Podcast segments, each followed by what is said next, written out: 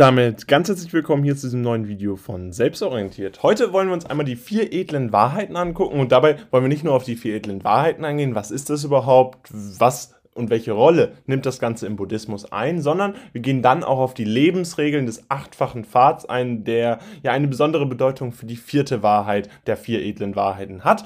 Und falls ihr das Ganze verschriftlich nochmal haben wollt, dann haben wir ein Buch verfasst zu allen Weltreligionen, die äh, für euch relevant sind. Insbesondere natürlich, wenn ihr das Ganze im Abitur habt, aber natürlich auch, wenn ihr euch darüber hinaus einfach interessiert oder es fürs Studium braucht. Also erster Link in der Videobeschreibung, checkt den gerne aus, ein bisschen Werbung in eigener Sache und jetzt würde ich sagen, starten wir mit dem Video.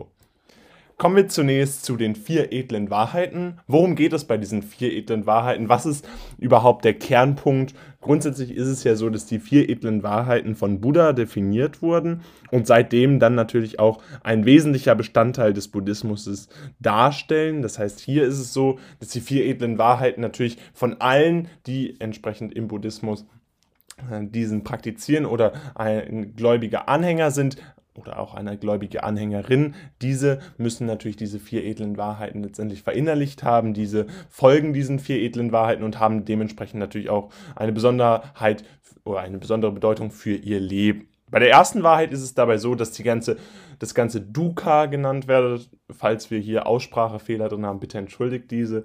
Grundsätzlich Dukkha bezieht sich dabei auf die Tatsache, dass Leiden aus dem Leben entsteht.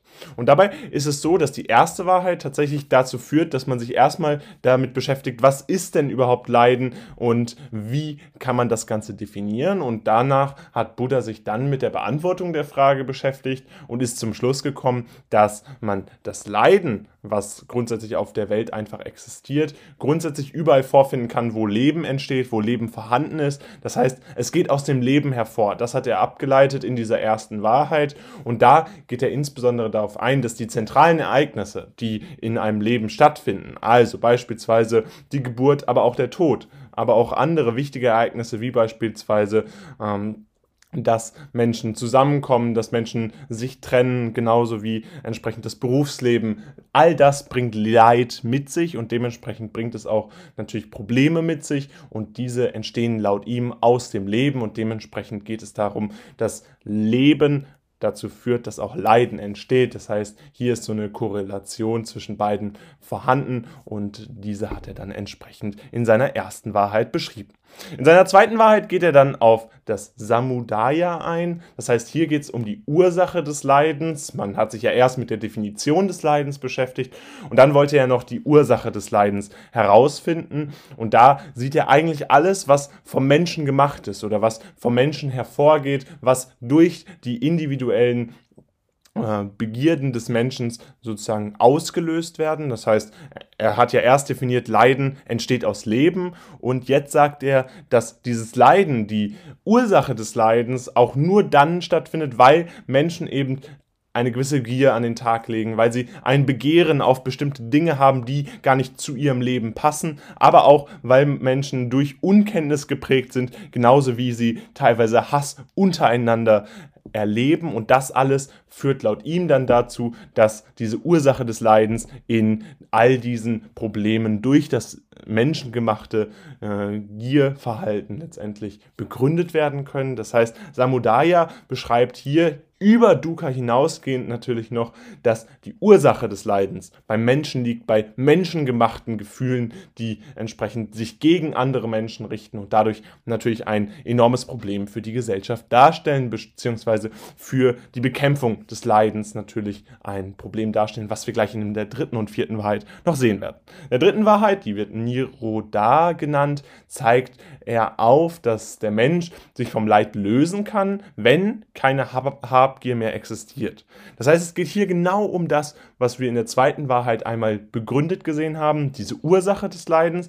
Diese kann laut ihm nur dann behoben werden, wenn wir entsprechend in der dritten Wahrheit dann äh, darauf eingehen können, dass der Mensch sich entsprechend vom Leid lösen kann, dass Habgier nicht mehr existiert und dass entsprechend auch hier diese ganzen Problematiken äh, losgelöst werden können. Das heißt, hier ist insbesondere das Ziel, Habgier zu bekämpfen, äh, um entsprechend Leid dann entsprechend auch lösen zu können, dass kein Leid mehr existiert. Das kann laut ihm entsprechend nur stattfinden, wenn keine Habgier mehr existiert. Also dieses menschengemachte untereinander unwillige Verhalten gegenübereinander, dieses problematische Verhalten gegeneinander, das führt letztendlich hier dazu, dass der Mensch sich vom Leid äh, nicht lösen kann. Und wenn man diese Habgier überwinden könnte, dann würde es laut Buddha auch möglich sein, diese dieses Leiden zu überwinden und damit definiert er die dritte Wahrheit. Und in der vierten Wahrheit beschäftigt er sich genau dann damit,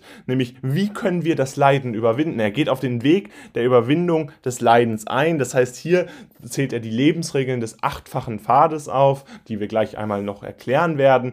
Bei der vierten Wahrheit ist es eben so, es geht darum, die Überwindung des Leidens stattfinden zu lassen und entsprechend sich von der Habgier loslösen zu können, dass die Menschen untereinander äh, wieder leben können und auch untereinander respektvoll miteinander umgehen. Und das würde laut ihm dann die Möglichkeit offenbaren, dass die Menschen letztendlich auch hier das Leid äh, überwinden können. Und damit wäre entsprechend die Möglichkeit gegeben, äh, die vierte Wahrheit dann äh, in die Tat umzusetzen, eine Überwindung des Leidens zu erreichen. Die vier edlen Wahrheiten ist letztendlich also ein Katalog von vier Fragen, könnte man praktisch sagen, die nacheinander konsistent äh, miteinander zusammenhängen. In der ersten Wahrheit geht es um die Definition, was ist überhaupt Leiden, dann geht es darum, was ist die Ursache des Leidens, wie können wir entsprechend äh, uns vom Leid lösen und wie ist der Weg der Überwindung des Leidens in der vierten Frage dann.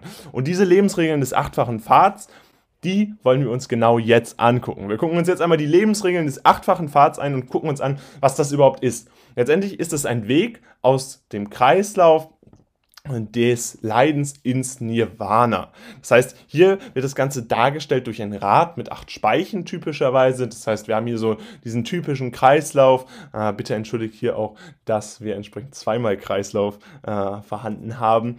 Äh, Natürlich geht es hier insbesondere darum, dass man den, das Leiden überwinden kann. Das heißt, diese vierte edle Wahrheit, die Buddha definiert hat, tatsächlich in die Tat umsetzen kann und möchte. Und genau das ist das Ziel der Lebensregeln des achtfachen Pfads. Und dabei kann man diese verschiedenen Pfade unterteilen. Und dabei geht es zunächst im ersten und zweiten Pfad um die Weisheit. Das heißt, hier geht es insbesondere darum, dass man eine rechte Anschauung und den rechten Absichten folgt.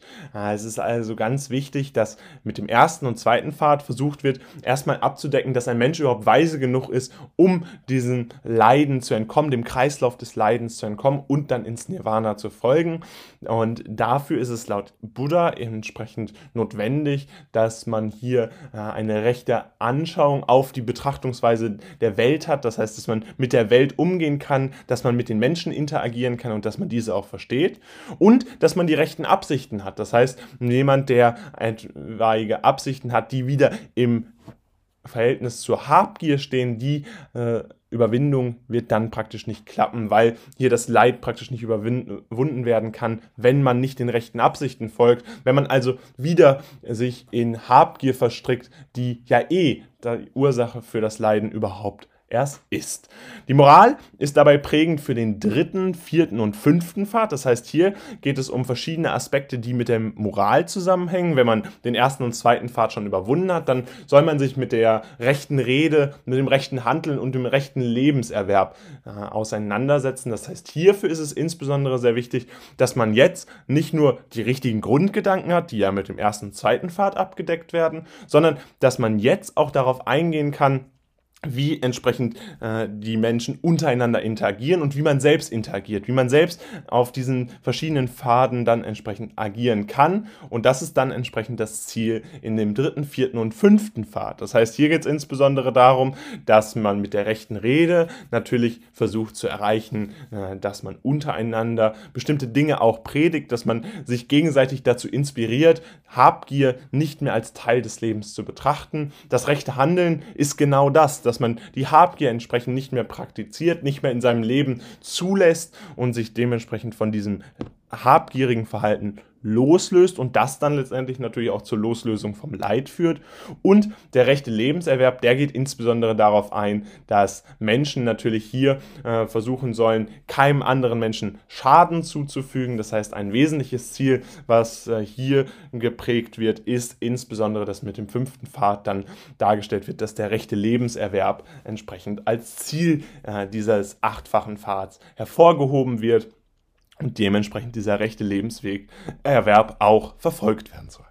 Und dann haben wir noch Besinnung als Ausgangspunkt, entsprechend im sechsten, siebten und achten Pfad und dort äh, haben wir dann das rechte Streben als äh, richtige Darstellung. Es geht darum, dass man entsprechend die richtigen Gedanken hat. Das ist letztendlich auch wieder mit Weisheit und Moral verbunden. Natürlich alles untereinander miteinander verbunden. Diese Lebensregeln des achtfachen Pfads funktionieren nur, wenn man sie als Kreislauf betrachtet, wenn man sie nur insgesamt äh, als Rad betrachtet, was dann entsprechend auch nur dann läuft, wenn alle acht Speichen vorhanden sind, weil es sonst praktisch praktisch ineinander äh, zusammenfällt. So kann man sich das Ganze vorstellen. Die rechte Achtsamkeit, da geht es insbesondere darum, äh, sich richtig gegenüber anderen Menschen zu verhalten, auch richtig in Notsituationen einzubringen. Und mit der rechten Sammlung des Geistes geht es darum, dass man entsprechend den Geist äh, richtig anstrebt und auch entsprechend sammelt, sodass nur so äh, entsprechend auch die Überwindung von entsprechenden Problemen ermöglicht wird. Das heißt, hier äh, steht insbesondere im Vordergrund, dass äh, Menschen äh, entsprechend ihren Geist nur dann sammeln können, wenn äh, hier natürlich auch eine Besinnung als Ausgangspunkt besteht. Und damit soll es von den Lebensregeln des achtfachen Pfads gewesen. Und wir wollen euch das ganze Wichtige, was wir hier in dieser äh, Klausur nochmal für euch zusammengefasst haben, beziehungsweise in diesem Video zusammengefasst haben, wollen wir euch nochmal zusammenfassen. Nämlich die vier edlen Wahrheiten bestehen aus, dem erst, aus der ersten Wahrheit, wo es um die Leidensdefinition generell geht, aus der zweiten Wahrheit, wo es um die Ursache des Leidens geht, mit der dritten Wahrheit, mit dem Nirodhara, wird entsprechend beschrieben, wie Leid gelöst werden kann nämlich nur, wenn keine Habgier mehr existiert. Und in der vierten Wahrheit geht es dann um den Weg der Überwindung des Leidens. Und dann gucken wir uns auch die Lebensregeln des achtfachen Pfades an, die entsprechend zur Überwindung des Leidens führen, was in der vierten Wahrheit beschrieben wurde. Nämlich, das ist letztendlich ein Weg aus dem Kreislauf des Leidens ins Nirvana. Das heißt, da geht es insbesondere darum, Weisheit, Moral und Besinnung als Ausgangspunkt für eine Erkenntnis gegenüber des Leidens zu erlangen, also gegenüber der vierten Wahrheit, dass man diese Wahrheiten also alle versteht. Und damit soll es gewesen sein von diesem Video. Falls es euch gefallen hat, lasst gerne ein Like da, Gerne könnt ihr unseren Kanal auch kostenlos abonnieren. Das hilft uns riesig und ist für euch eine Riesenunterstützung bei eurem Abitur. Und ansonsten würden wir uns riesig freuen, wenn ihr die Videobeschreibung mit den entsprechenden Links zu verschiedenen Büchern von uns auscheckt. Erster Link in der Videobeschreibung. Ein bisschen Werbung in eigener Sache. Und dann würde ich sagen, vielen Dank fürs Zuschauen. Wir sehen uns beim nächsten Mal wieder. Haut rein und ciao.